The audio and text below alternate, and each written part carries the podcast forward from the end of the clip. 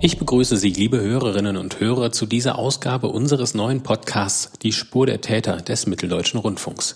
Wir, das sind heute Arnim Röver, Journalist und Redakteur für die Sendung Spur der Täter. Hallo Arnim. Hallo. Mein Name ist Mathis Kiesig, ich bin Moderator dieses Podcasts und ebenfalls als Journalist tätig für die Spur der Täter und Kripo Live. Die Spur der Täter ist ursprünglich als Fernsehdokumentation gestartet. Sie läuft mittwochs um 21.15 Uhr im MDR Fernsehen. Die Sendungen unseres Formats können Sie aber auch alle in der Mediathek des MDR noch einmal ansehen. Nun ist das Format um diesen Podcast erweitert worden und wir beschäftigen uns hier mit abgeschlossenen, aufgeklärten Kriminalfällen und versuchen einen Einblick in die Ermittlungsarbeit zu geben. Arnim, du arbeitest jetzt schon seit vielen Jahren für die Spur der Täter. Was macht für dich dieses Format aus?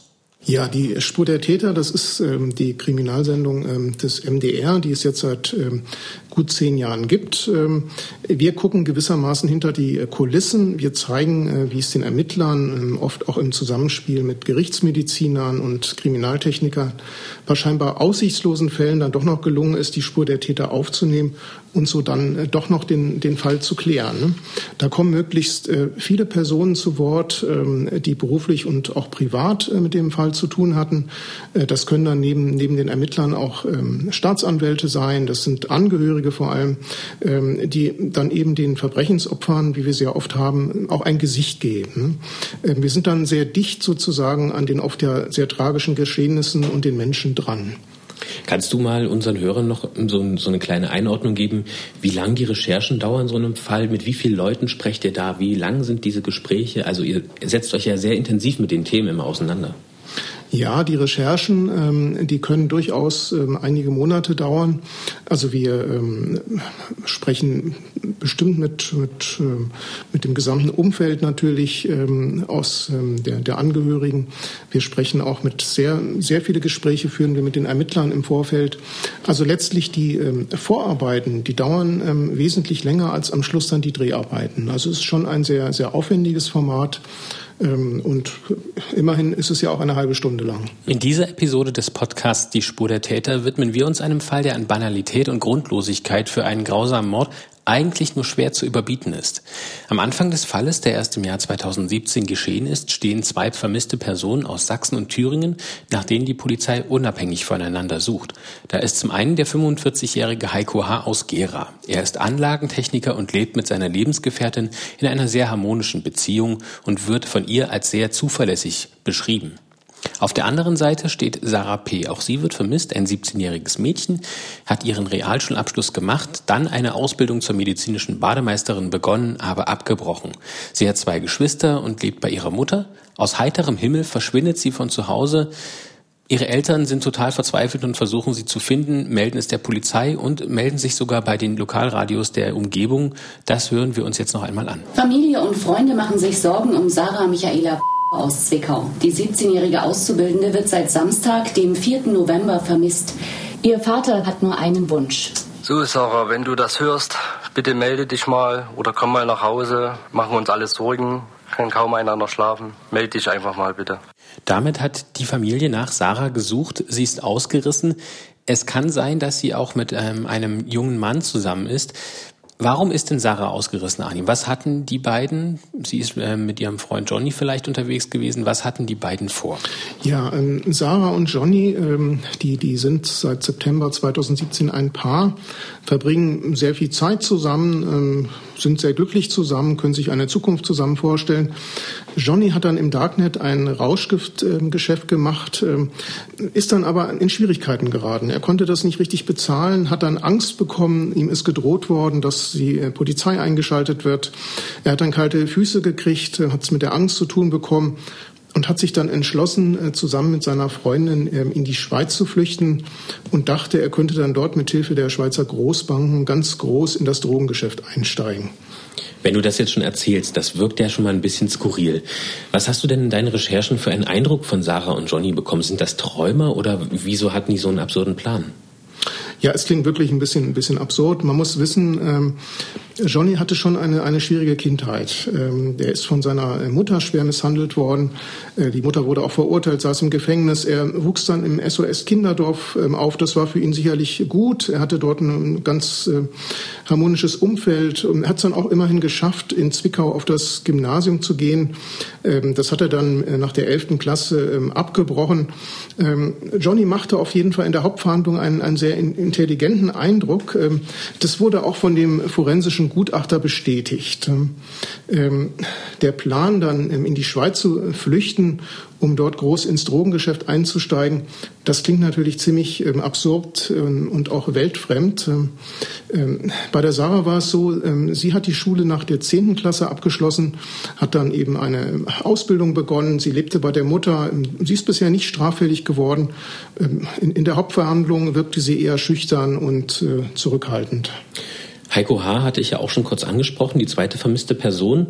Der ist am 10. November 2017, also sechs Tage nach dem Verschwinden von Sarah und Johnny, ähm, war er letztmalig gesehen worden. Er verabschiedete sich von seiner Lebensgefährtin, um in einer Kneipe ein Deutschlandspiel zu gucken. Das war damals Deutschland gegen England. Nach diesem Spiel, bei dem er ja äh, mit seinen Freunden eben war, da tauchte Heiko H. dann nicht wieder auf. Was konnte denn die Polizei zu dem Verschwinden an diesem Abend dann letztlich später rekonstruieren? Genau, das war so. Ähm, es war der Abend des 10. November 2017. Ähm, Heiko wollte eben zusammen mit seinen Freunden das Fußball-Länderspiel Deutschland gegen England ansehen. Er hatte dann von seinem Chef auch noch ein bisschen früher schon Feierabend bekommen, hat sein Auto nicht weit von der Gaststätte abgestellt. Ähm, das war dann so gegen 22.30 Uhr, als er in das Restaurant gegangen ist, von wo das Fußballspiel übertragen wurde. Er hat das Spiel dann auch zusammen mit seinen Freunden angeschaut, ist aber noch ein bisschen länger geblieben als, als seine Freunde, hat dann als letzter so gegen zwei Uhr ähm, in der Nacht die Gaststätte verlassen. Dann verliert sich erstmal seine Spur und auch das Auto, der silberne Golf, ähm, der ist dann erstmal verschwunden. Wir hatten ja schon gesagt, Heiko H. gilt eigentlich als sehr zuverlässig. Seine Lebenspartnerin Saskia Duberke, die hat sich dann auf die Suche nach ihm gemacht. Ich hatte dann auch geguckt, ob in der Straße irgendwo das Auto abgeparkt ist, habe das Auto nicht gesehen und ja, damit stieg eigentlich schon meine Aufregung und ich bin zu der Gaststätte gefahren und habe mich gewundert, dass dort schon alles dunkel war.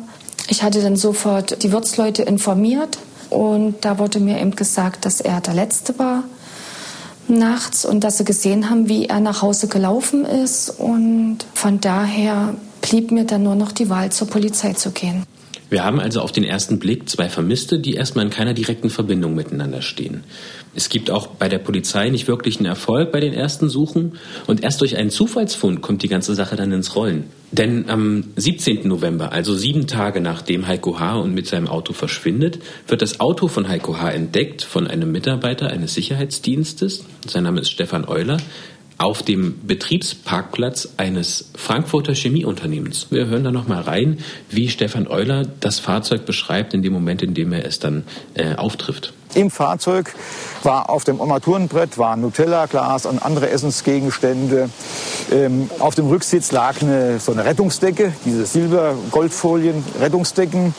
Ähm, also es sah also merkwürdig aus in dem Fahrzeug. Habe sie dann gefragt, ob sie den Mitarbeiter sind. Dann haben sie gesagt, nein. Daraufhin habe ich sie gefragt, ob das Fahrzeug zu ihnen gehört. Das haben sie bejaht. Und äh, sag ich, was machen Sie denn überhaupt hier? Ja, Sie wären im Urlaub. Wir hören schon, er spricht im Plural, das heißt, es sind zwei Personen auf einmal. Und diese zwei Personen sind eben nicht Heiko H. und jemand anders, sondern das sind Sarah P. und Johnny H. Was hatten die denn dann für eine Erklärung? Ähm, was ist denn da abgelaufen? Genau, es war ähm, so, dort waren ähm, Heiko H. und, und Sarah. Und äh, sie haben dann ähm, gegenüber Stefan Euler behauptet, dass sie, dass sie eine Urlaubsreise machen würden. Jetzt ist ihnen aber unglücklicherweise das äh, Benzin ausgegangen und sie würden jetzt hier auf dem Parkplatz äh, auf eine Überweisung warten, ähm, die aber noch auf ihrem Konto gutgeschrieben werden muss. Es ist so, dass Johnny behauptet, es sei sein Auto. Und ähm, Stefan Euler, der schon seit ähm, 30 Jahren im Sicherheitsgewerbe arbeitet und auch in der Zeit schon sehr viel erlebt hat, der wird misstrauisch. Ihm kommt die Situation doch etwas merkwürdig vor. Er hat mir aber dann die Zulassungsbescheinigung Teil 1 gezeigt. Weitere Papiere hat er angeblich nicht dabei gehabt, außer eine EC-Karte, die aber durchgebrochen war. Wie soll das funktionieren? Kein Ausweis, keine EC-Karte. Wie soll Geld überwiesen werden? Das Ganze war mir also etwas äh, merkwürdig. Und deshalb ruft er letztlich dann auch die Polizei. Das war ihm dann alles ein bisschen suspekt. Wie haben die ähm, beiden denn dann erklärt gegenüber der Polizei, dass sie das Auto von Heiko H. haben? Wie ging es dann weiter, als die Polizei kam? Ja, gegenüber der ähm, Polizei hat Johnny behauptet, ähm, dass er das Auto von, von Heiko H., ähm, den er als seinen Freund bezeichnete, geliehen hat. Ähm, das war natürlich ein Widerspruch zu dem, was er gegenüber Stefan Euler gesagt hat, demzufolge es ja sein eigenes Fahrzeug sei. Ähm, in der Befragung, die dann später erfolgte, hat Johnny H. dann aber gestanden, dass er Heiko H. ermordet hat. Bei der Überprüfung der beiden Personen äh, stellt die Polizei dann fest, ähm, dass Sarah zur Fahndung ausgeschrieben war. Die 17-Jährige, die war minderjährig und ähm, ihre Eltern hatten ihr eine Vermisstenzeige aufgegeben. Sie ist dann direkt von den Polizisten äh, mitgenommen worden. Später wurde sie dann von ihren Eltern in Frankfurt ähm, abgeholt. Das heißt, man kann sagen, Johnny H. hat Heiko H. letztlich nur getötet, um an das Fahrzeug zu kommen. Was hatten die denn da für einen Plan und wie, wie kommt man auf diese Idee, so eine Entscheidung zu treffen? Ja, das hatte noch eine, noch eine Vorgeschichte. Und zwar ähm, haben Johnny und Sarah in Zwickau ähm, zunächst Fahrräder gestohlen ähm, und äh, wollten damit in die Schweiz flüchten. Sie sind dann ein bisschen planlos in der Gegend herumgefahren. Zunächst mal Richtung Altenburg, dann wieder Richtung, äh, zurück Richtung Ronneburg. Übernachtet haben sie unter freiem Himmel oder auch in, in verlassenen Abbruchhäusern. Schließlich hatten sie dann aber auch Platten mit ihren Rädern. Das, sie kamen nicht so vorwärts, wie sie sich das vorgestellt haben und haben dann gemerkt, dass das so einfach zu lange dauert, ähm, um in die Schweiz zu kommen. Und dann kommt es zu diesem Entschluss, diese Entscheidung, wir müssen jemanden töten, um in ein Auto zu kommen. Das hat auch nochmal die Staatsanwaltschaft äh, zusammengefasst. Bereits auf dieser Fahrt hatten sie sich darüber unterhalten, dass es ja in die Schweiz ziemlich weit ist und mit den Fahrrädern auch ziemlich anstrengend und man ein Auto benötigen würde. Man war sich also klar, wir brauchen ein Auto und man sprach auch schon darüber, dass man notfalls einen Menschen töten würde, um an ein solches Auto zu kommen. Arnim, warum hat es Heiko H. getroffen? War er ein Zufallsopfer? Also, also Johnny und Sarah sind per Anhalter weitergefahren ähm, und dachten, sie müssen jetzt irgendwie sich ein Auto beschaffen.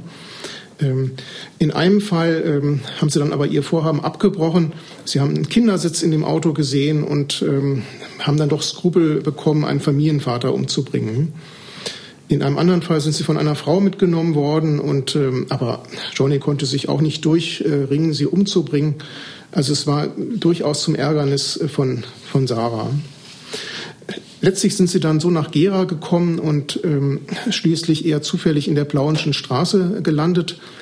Dort hat Johnny Leute beobachtet, ähm, die da ihre Fahrzeuge geparkt haben. Sarah, die sitzt währenddessen in einem Hauseingang und beobachtete das Ganze und wartet darauf, dass Johnny endlich, endlich sozusagen ein, ein Auto besorgt. Schließlich so, es hat sich dann einige Stunden hingezogen. Gegen 22.30 Uhr parkt dann Heiko H. Ähm, mit seinem silbernen Golf in der Plauenschen Straße. Er verlässt sein Auto, geht in die Kneipe, aber Johnny ist da noch ein bisschen zögerlich. Er schlägt da nicht zu, ähm, geht stattdessen zu seiner Freundin. Die zeigt sich darüber verärgert. Wir können noch mal schildern, was die Freundin letztlich zu ihm gesagt haben soll. Das gibt die Staatsanwaltschaft dann auch noch mal wieder. Sarah, die darüber wohl aufgebracht gewesen wäre, nahm ihm das Küchenmesser ab und zeigte ihm, wie er zustechen sollte.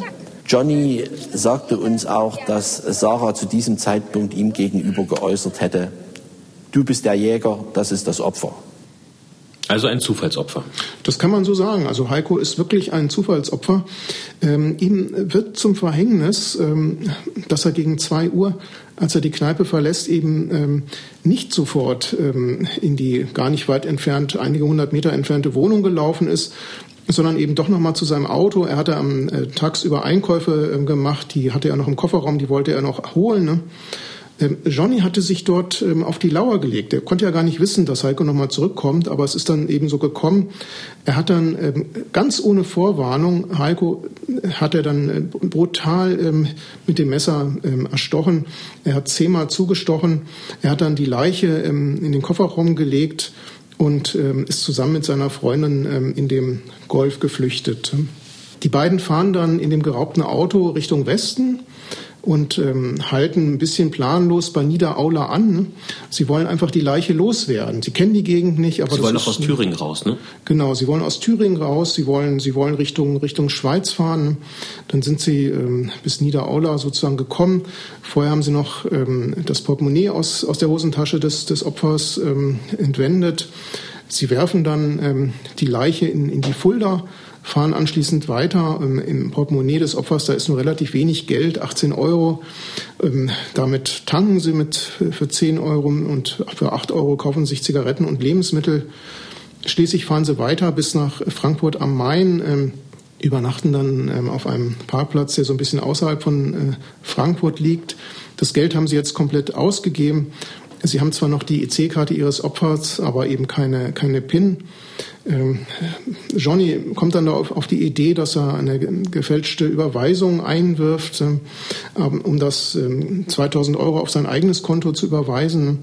Ähm, aber das dauert natürlich alles etwas und jetzt ähm, warten sie dort und hoffen, dass sie bald wieder an Geld kommen. Wie hat denn die Saskia Duberke, die Partnerin von Heiko H., auf diese Nachricht reagiert, dass dieses Fahrzeug gefunden wurde? Du hast ja mehrfach häufig und auch erst vor ein paar Tagen zuletzt mit ihr gesprochen. Ja, es ist so, dass, dass die Partnerin von Heiko Hart, Saskia äh, Duberke, die hat eigentlich nie die Hoffnung aufgegeben. Die hat nie die Hoffnung aufgegeben, dass ähm, ihr Partner vielleicht doch nochmal auftaucht. Sie ist ganz oft die Straßen abgelaufen. In der Wohnumgebung ist sie überall gewesen. Sie hat, hat gedacht, dass er sich vielleicht verletzt hat, irgendwo liegen könnte im Schrebergarten. Aber also das Letzte, womit sie gerechnet hat, ist, ähm, dass der Heiko so ein Verbrechen zum Opfer gefallen werden könnte. Sie ist dann auch, als das Auto gefunden wurde, ist, ist sie auch direkt von der Kripo in Frankfurt ähm, informiert worden. Und ähm, aber auch zu dem Zeitpunkt hat sie noch nicht damit gerechnet, dass, dass das irgendwie mit einem Verbrechen in Zusammenhang steht. Und allerdings ist es dann so, dass sie gegenüber der Polizei auch ausschließt, ähm, dass ihr Partner das Auto ähm, dem Johnny freiwillig ausgehändigt haben könnte. Es ist dann so, dass ähm, die Polizei in dem Auto das Tatmesser findet und Blutspuren, aber immer noch eben keine Leiche. Es ist, die Beweise werden jetzt natürlich immer erdrückender und ähm, schließlich ähm, bleibt Johnny auch gar nichts anderes mehr übrig, als den Mord zu gestehen. Er erzählt dann auch, ähm, wie sie die, die Leiche ja regelrecht äh, in dem Fluss entsorgt haben. Trotzdem ist es so, dass äh, von der Leiche immer noch jede Spur fehlt. Und das, obwohl ja der Ablageort durch das Geständnis eigentlich bekannt ist. Wie lief denn dann die Suche nach dem Leichnam weiter ab? Na, es ist so, dass Johnny ja, der äh, bei seiner Vernehmung ja gestanden hat, wo sie die Leiche bei Bad Hersfeld in die Fulda geworfen hatten. Allerdings so ganz genau hat er das selbst nicht mehr in, in, in Erinnerung gehabt. Ähm, Manfred Knoch von der zuständigen Polizeidienststelle, mit dem wir auch öfters gesprochen haben, Interview gemacht haben, der kann sich noch ganz gut an die Suche erinnern. Ähm, die Polizei ist dann auch ziemlich schnell fündig geworden, hat Kleidung gefunden und auch ähm, blutverschmierte Mullbinden. Die haben sie dann mit dem, mit, dem, mit dem Täter und auch mit der Tat in Verbindung bringen können. Zu der Zeit ähm, hatte, gab es aber Hochwasser und äh, das hat die Suche ziemlich erschwert. Ähm, die Taucher, die dort zum Einsatz gekommen sind, äh, konnten den, den Leichnam von Heiko dann auch nicht finden. Ähm, das Wasser war ziemlich aufgewühlt, die Taucher hatten kaum Sicht und das, das hat dann letztlich die Suche sehr erschwert und so ähm, ist dann, sind dann die Suchmaßnahmen auch über zwei Monate hin erfolglos geblieben. Das ist, war natürlich sehr unbefriedigend. Ähm, ähm, gerade auch für den ähm, Kriminalkommissar Manfred Knoch, der ja äh, die Suche koordiniert hat. Manchmal, wo du als äh, Kriminalist dann schon ein bisschen an Zweifeln bist, du hast Täter, und die haben es auch zugegeben, dass sie jemanden umgebracht haben, nur du findest das Opfer nicht auf die Schnelle. Am Ende sollte es dann ja fast drei Monate dauern, also nämlich erst am 2. Februar 2018 sieht ein Spaziergänger wirklich rein zufällig einen menschlichen Körper in der Fulda. An so einem Ast wie hier, mitten in der Fulda, hing dann ähm, ja, der Leichnam fest. Hier war viel auch an äh, Holz gelandet und, und, und. Da sind von hier aus gesehen circa fünf Kilometer bis zum Ablageort der Leiche. Das wussten wir ja nicht. Wir wussten, wir hatten ja extreme äh, Strömungen zu dem Zeitpunkt. Deswegen war das unwahrscheinlich schwierig bei den, bei den Suchaktionen, die wir gemacht haben. Die sterblichen Überreste werden dann letztlich geborgen. Es stellt sich heraus, es ist Heiko H. Und damit gibt es natürlich auch diese endgültige und traurige Gewissheit für die Lebenspartnerin, für Saskia Duberke. Ich habe das am Anfang erstmal noch gar nicht realisiert.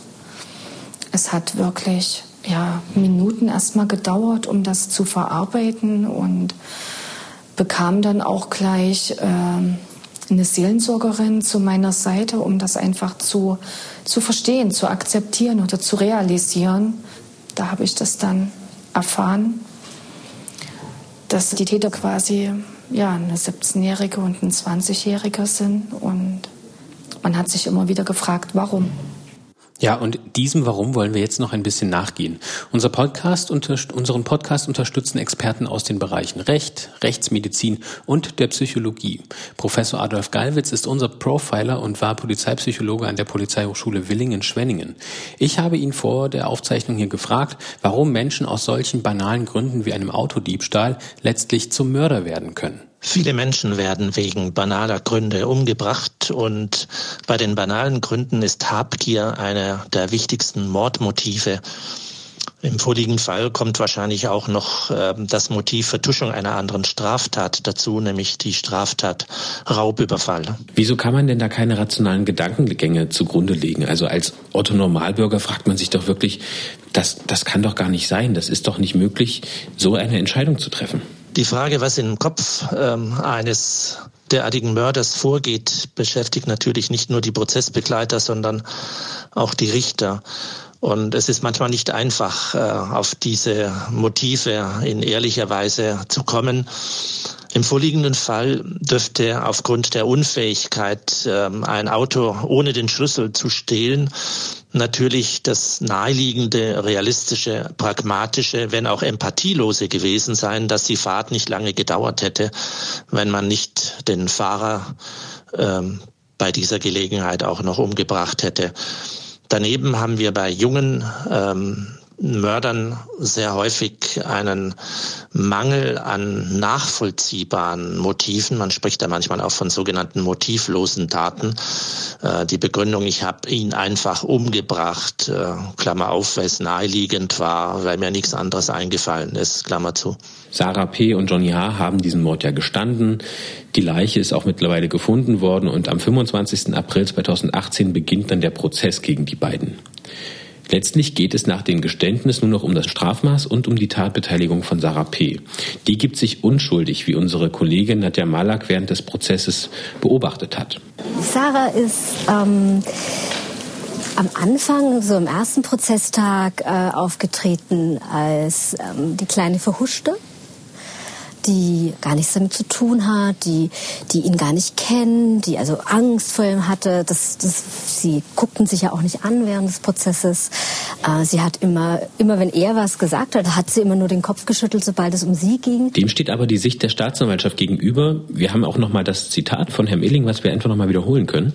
Sarah, die darüber wohl aufgebracht gewesen wäre, nahm ihm das Küchenmesser ab und zeigte ihm, wie er zustechen sollte. Johnny sagte uns auch, dass Sarah zu diesem Zeitpunkt ihm gegenüber geäußert hätte, du bist der Jäger, das ist das Opfer.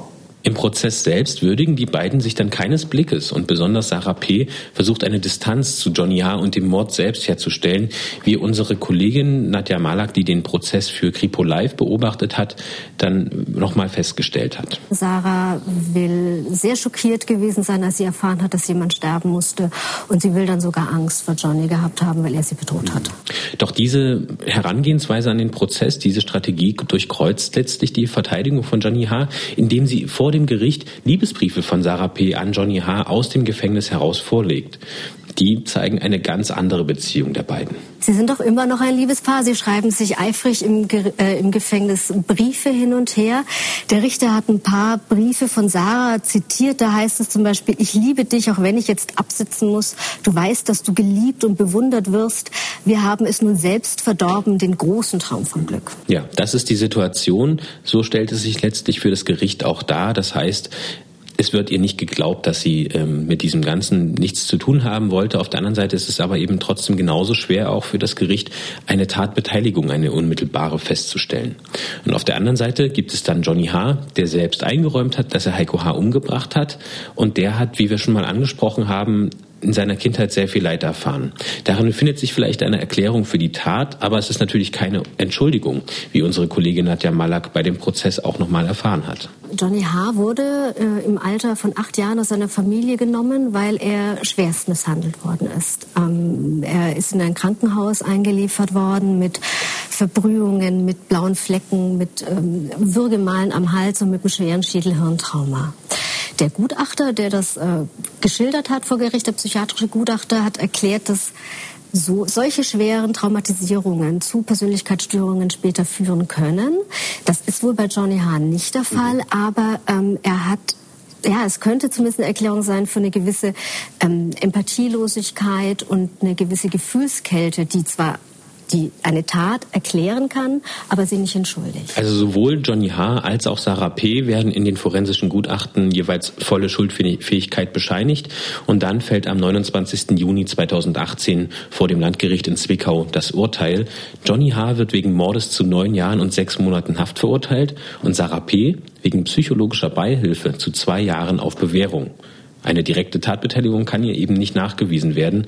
Und Saskia Duberke hat diesen Prozess gegen den Mörder ihres Partners bis zum Urteil hin begleitet. Wie hat sie denn das Urteil dann aufgenommen, dieses doch für, zumindest für Sarah P. im ersten Anschein sehr milde Urteil? Für Frau Duberke war es sehr wichtig, während des äh, gesamten Prozesses ähm, auch dabei zu sein. Ähm, es hat sie schon sehr mitgenommen. Sie war absolut entsetzt über das Urteil. Für sie hatte das nichts mit Gerechtigkeit zu tun. Sie konnte auch nicht verstehen, ähm, dass Sarah dann einfach so mit einer Bewährungsstrafe davongekommen ist und das Gericht einfach so verlassen konnte. Eine gerechte Strafe für, für diese Tat gibt es sowieso hm. nicht. Ja. ja ähm, aber einfach ein höheres Strafmaß als das, was sie jetzt bekommen haben. Und für uns ist das, für die Familie, für die Freunde ist es sehr zermürbend zu wissen, sie ist jetzt auf freien Fuß, sie ist draußen, sie macht, hat zwei Jahre Bewährung. Ähm, es ist schon schwierig, wo ich mir sage, okay, für so eine grausame Tat und dann verlässt sie freudestrahlend den Gerichtssaal als freie Person. Man hört es ja wirklich ihr an. Ne? Saskia Duberke hat diesen Prozess begleitet, aber noch immer Monate danach, als ihr auch mit ihr dann das Interview gemacht habt, da hat sie immer noch Probleme, das wirklich zu verarbeiten und zu verdauen. Es stellt sich ja auch wirklich die Frage, wie man zu so einem in Anführungsstrichen milden Urteil, auch wenn es eine Jugendstrafe natürlich bei Sarah P. noch ist, kommen kann. Und diese Frage habe ich auch nochmal Professor Gallwitzer gestellt und ihn gefragt, wie es dazu kommen kann. Die tatbeteiligte Sarah ist insgesamt äh, gut weggekommen bei ihrer Strafzumessung. Wir haben das sehr häufig, dass es schwierig ist, die Mittäterschaft äh, nachweisen zu können, vor allen Dingen, wenn keine brauchbare Spuren da sind, die diese Mittäterschaftshypothese unterstützen. Wir haben es auch nicht selten, dass der früher beste oder engste Freund äh, während der Verhandlung auf einmal jemand ist, dem man überhaupt nicht nahe steht. Wenn dann auch noch die Strategie der Verteidigung äh, darauf abzielt, dass man versucht, äh, einem Täter die Hauptschuld zu überlassen und den anderen oder die andere so gut wie möglich aus dem Verfahren rauszuhalten, dann geht das nicht selten auf und bewirkt dann auch, dass eine Tatbeteiligte der, der Mittäterschaft nicht nachgewiesen werden konnte, mit einer relativ äh, milden aus der Sicht der Prozessbeurteiler äh, zugeordneten äh, Strafe davonkommt. Auch Oberstaatsanwalt Holger Illing hält das gefällte Urteil für nicht ausreichend. Aus verschiedenen Gründen habe ich äh, Revision eingelegt, weil ich äh, der Auffassung bin, dass äh, Johnny aufgrund seiner gesamten Entwicklung einem Erwachsenen näher steht als einem Jugendlichen. Und wenn er elf Monate älter gewesen wäre, hätte ohnehin Erwachsenenstrafrecht Anwendung finden können, sodass ich dafür plädiert habe, für ihn Erwachsenenstrafrecht anzuwenden und eine lebenslange Freiheitsstrafe beantragt habe. Bei Sarah bin ich der Auffassung, dass es sich hier nicht nur um Beihilfe zum Mord handelt, sondern um Mittäterschaft zum Mord und demzufolge auch die ausgesprochene zweijährige Jugendstrafe ausgesetzt auf Bewährung der Tatschwere überhaupt nicht gerecht wird und wesentlich höher ausfallen muss. Sowohl die Staatsanwaltschaft als auch die Verteidigung haben beide Revision eingelegt. Wie ist denn jetzt der aktuelle Stand bei dem Prozess? Ja, den ähm, Vater von ähm, Heiko H. Ähm, hat das Schicksal seines Sohnes ähm, ex extrem mitgenommen. Ähm, er war schon über 80. Er ist dann im Dezember 2018 gestorben. Ähm, die Staatsanwaltschaft hat den Revisionsantrag zu dem Urteil von Sarah dann letztlich zurückgenommen. Und ähm, der Verteidiger von Johnny, der war ebenfalls in, in Revision gegangen. Da steht allerdings eine Entscheidung noch aus. Du hattest jetzt erst vor wenigen Tagen zuletzt mit Saskia Duberke telefoniert. Wie geht es ihr denn heute? Also Frau Duberke, die, die war ja erst etwa ein halbes Jahr vor dem tragischen Mord mit ihrem ähm, Partner zusammengezogen in die gemeinsame äh, Wohnung im, in, in Gera. Die beiden waren schon ein bisschen länger zusammen. Sie kannten sich schon, schon fast zehn Jahre von der Arbeit. Äh, sie hatten sich da eine gemeinsame Zukunft vorgestellt. Sie haben eine Wohnung zusammen eingerichtet, haben sich da sehr viel Mühe gegeben. Die haben eine sehr harmonische Partnerschaft geführt. Das war dann für, für Frau Duberke unheimlich schwer. Sie fühlte sich in der Wohnung sehr an, an die gemeinsame Zeit erinnert und hat sich dann doch am Schluss äh, dazu entschlossen, in eine, in eine neue Wohnung zu ziehen. Sie ist nicht bis, bis heute ist sie nicht darüber hinweggekommen. Es gibt eigentlich keinen Tag, an dem sie nicht an Heiko denkt. Das ist eine Situation, die ist für sie nach wie vor ähm, extrem belastend. Im Moment ist es ein bisschen so, dass sie sich ähm, in die Arbeit flüchtet. Sie wird auch von ihren Kollegen unterstützt und ähm, fühlt sich da schon auch ähm, ein bisschen verstanden. Aber letztlich ist sie natürlich mit ihrem Schicksal doch ziemlich alleine. Man kann nur hoffen, dass zumindest wenn die Revision dann irgendwann durch ist, sie dann vielleicht ein bisschen mehr mit dem Fall abschließen kann. Es ist natürlich was, was wir jetzt in diesem Moment auch gar nicht nachvollziehen können. Aber hat es ihr denn vielleicht ein bisschen geholfen, mit dir auch so häufig über diesen Fall zu sprechen? Na, es ist schon so, dass, dass die Frau Duberke sich ganz, ganz bewusst dafür entschieden hat, ähm, offensiv auch an die Öffentlichkeit zu gehen, offen äh, zu sprechen. Ich habe mit ihr sehr lange Gespräche geführt ähm, und ich denke schon, äh, dass ihr das etwas hilft, äh, mit der Situation ein bisschen besser umzugehen. Aber es ist natürlich so, dass, ähm, dass sie damit dann doch eben alleine klarkommen muss, gerade auch zu Weihnachten, so in die, die Feste, ähm, die man natürlich in der Familie verbringt. Das hatte sie mir auch erzählt, das war für sie schon sehr bedrückend. Ne? Da muss sie dann doch alleine damit zurechtkommen. Sie hat noch ihren Sohn, der sie auch unterstützt. Ne? Aber das ist eine Situation, ähm, die wird sie noch sehr lange begleiten. Damit sind wir am Ende unserer heutigen Episode Die Spur der Täter angekommen. Die Fernsehdokumentation zur heutigen Episode, die sich unter anderem noch einmal im Detail mit dem Prozess gegen Johnny H. und Sarah P. beschäftigt, die können Sie sich jederzeit bei uns in der MDR Mediathek ansehen. Wir danken Ihnen fürs Zuhören. Wenn Ihnen die Folge gefallen hat, abonnieren Sie uns und bewerten Sie uns da, wo Sie uns gerade hören. Wir sind zu finden unter anderem bei iTunes, Spotify, in der ARD Audiothek, in der MDR App und eigentlich überall, wo es Podcasts gibt. Wir danken Ihnen fürs Zuhören. Wenn Ihnen die Folge gefallen hat, abonnieren Sie uns und bewerten Sie uns da, wo Sie uns gerade hören. Wir freuen uns auf Sie. Bis zum nächsten Mal.